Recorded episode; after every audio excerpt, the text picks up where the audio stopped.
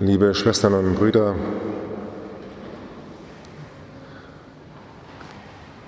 Johannes beginnt mit dem sechsten Kapitel schon den Blick auf Jesus und seinen Weg ans Kreuz. Er nennt in diesem sechsten Kapitel im vierten Vers das Wort Pascha.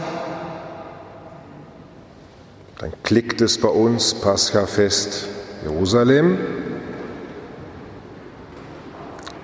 Dann nennt er das Stichwort Dankgebet,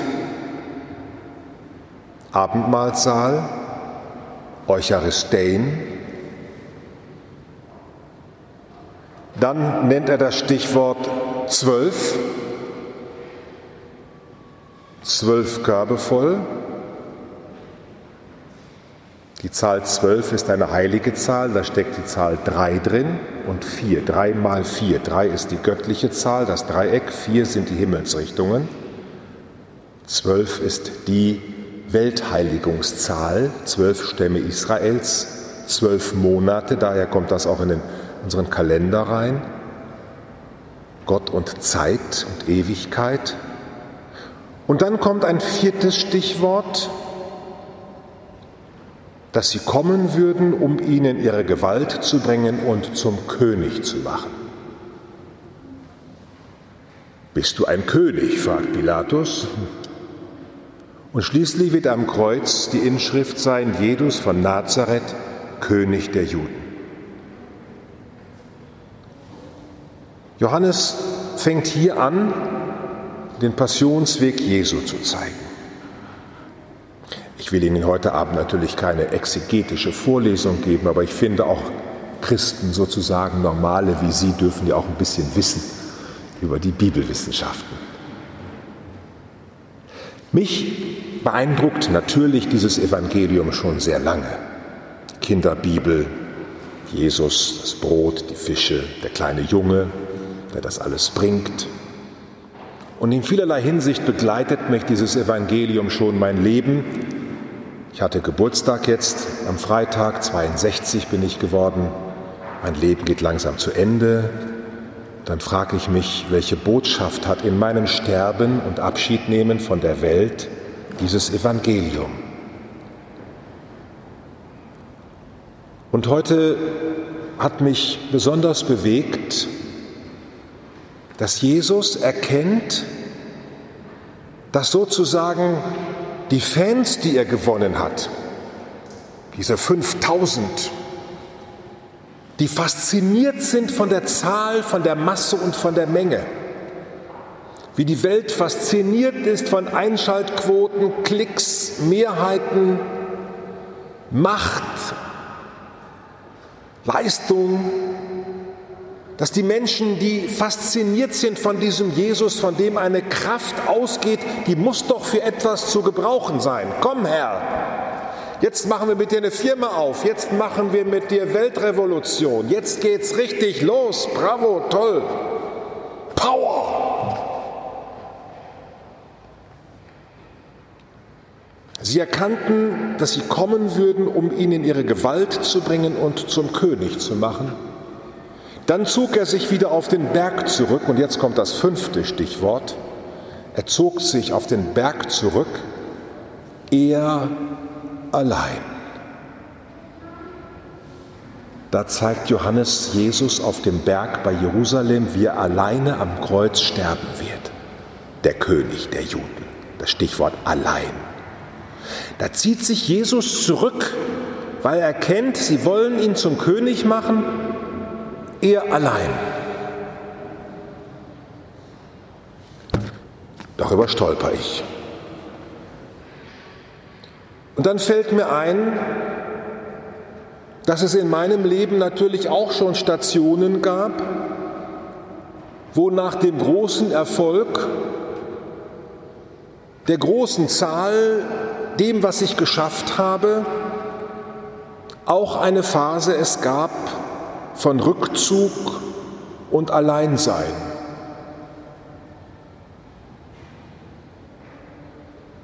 Ich allein. Keiner mehr bei mir. Das muss ich mit mir selber ausmachen. Da sind plötzlich die Menschen nicht mehr da, die sonst bei mir sind. Einsam und allein. Das werden Sie auch kennen. Da können Sie verliebt und verheiratet sein, wie Sie wollen. Es gibt diese Momente allein, tiefer Einsamkeit.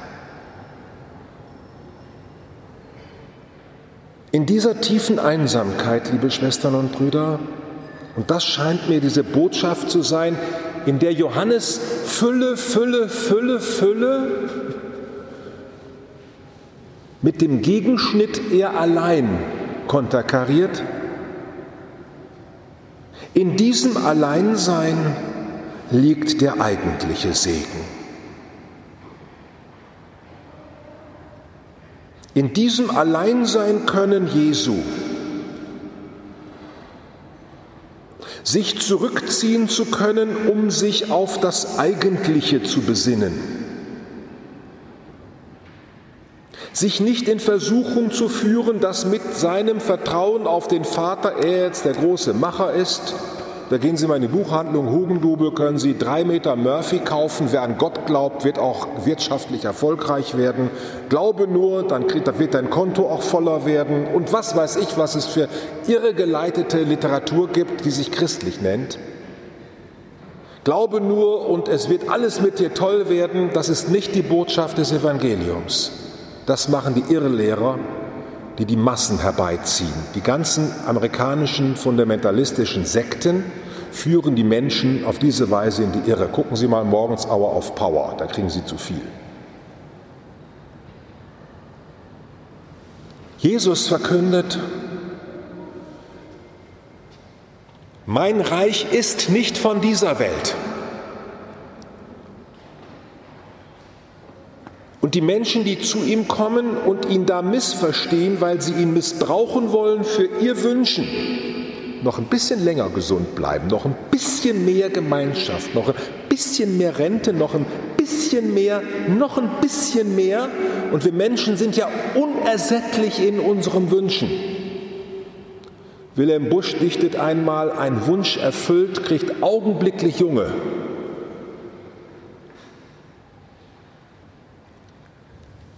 Dass Jesus diese Unersättlichkeit nicht befriedigt. Er zieht sich zurück, er allein. Und hier, liebe Schwestern und Brüder, aus diesem Rückzug Jesu gewinnen Christinnen und Christen die Kraft, die einen Christen zum Christen macht. Dieses Evangelium ist heute Morgen auch im Ahrtal gelesen worden wo man nicht in die Kirche gehen konnte, weil sie überschwemmt ist, alles kaputt. Ich denke, dass die Gemeinden sich dann irgendwo versucht haben, auf dem Hügel zu treffen und mit diesem Evangelium.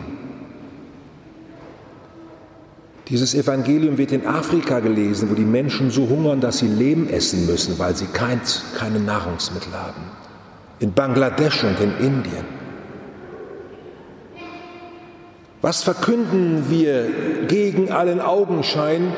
Was verkünden wir in einer Welt, die von Misserfolg zu Misserfolg eilt? Wo Amazon und sonstige Milliardäre sich für einen irren Betrag in den Weltraum schießen, statt dieses Geld zu investieren, um Landwirtschaft möglich zu machen, um Ernährung möglich zu machen. Die Kraft, die Christen haben, kommt aus diesem. Er zog sich auf den Berg zurück, er allein, und wusste sich dort eins mit dem, der alleine ihm Anerkennung geben kann und der alleine ihm wirklichen Frieden geben kann, der in allem Erfolg und Misserfolg immer auch der Herr bleibt. Schön, wenn was gelingt. Schön, wenn was schön ist. Schön, wunderbar. Aber es gibt auch die andere Seite. Und ob ich Gutes oder Böses habe, in guten und in bösen Tagen, in Gesundheit und in Krankheit, Gott liebt mich alle Tage meines Lebens. Mit ihm will ich mich zurückziehen. Als ich 15 war, hatte mein Bruder, der zwei Jahre älter ist, aus irgendeinem Grunde vom Religionslehrer empfohlen, das Tagebuch von Dag Hammarskjöld zu uns ins Haus gebracht. Zeichen am Weg, das ist so dünn. Ein evangelischer Christ, Generalsekretär der UNO, über dem Kongo abgeschossen 1964. Ein Mann, der für Frieden gesorgt hat in der Welt. Und als man seinen Schreibtisch in der obersten Etage vom UN-Gebäude aufgeräumt hat, hat man in seiner Schublade sein Tagebuch gefunden. Rätselhaftes schreibt er da drin. Dem vergangenen Dank, das kann man noch verstehen. Dem kommenden Jahr, auch das kann man verstehen. Viel rätselhafteres schreibt er noch, aber dieser Satz, dem vergangenen Dank, egal was war, dem vergangenen Dank, das ist eucharistische Einstellung, das, was da ist, in die Hand zu nehmen und Dank zu sagen und Fülle empfangen. Das, was da ist, das wenige, in die Hand zu nehmen, dem Vater emporzuhalten, Dank zu sagen und dann zu merken, wow, ist das viel. Wow, ist es viel.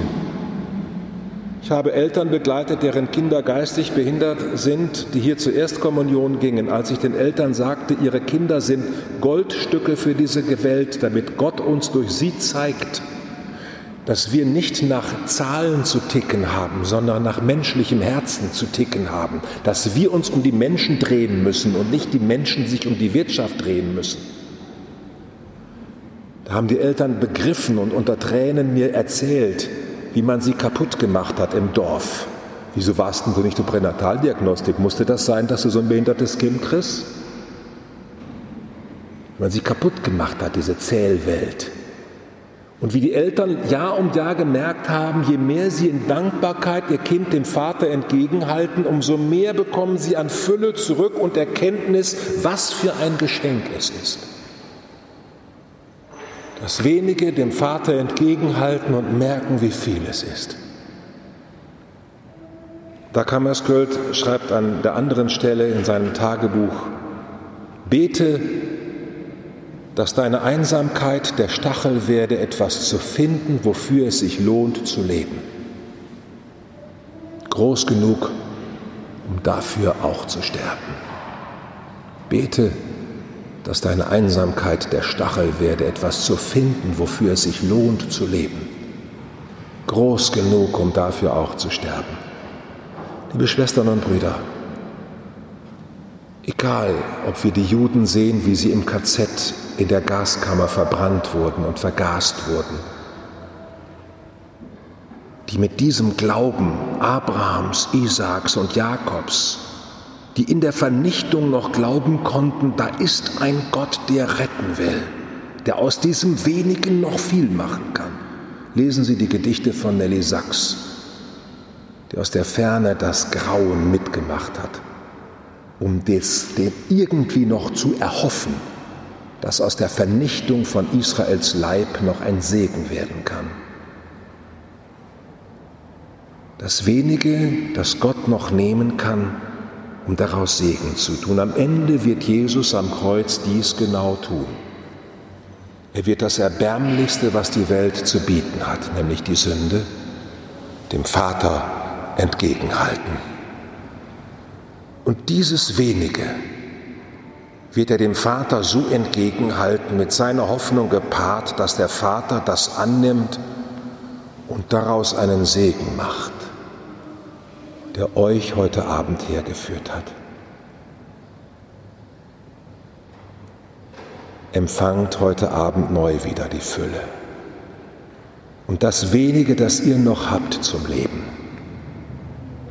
Das wenige, das Erbärmliche, was ihr noch habt von Leben und im Leben, haltet es Gott hin und empfangt daraus die Fülle, die euch nährt, so nährt, wie kein Brot dieser Welt uns nähren kann. Amen.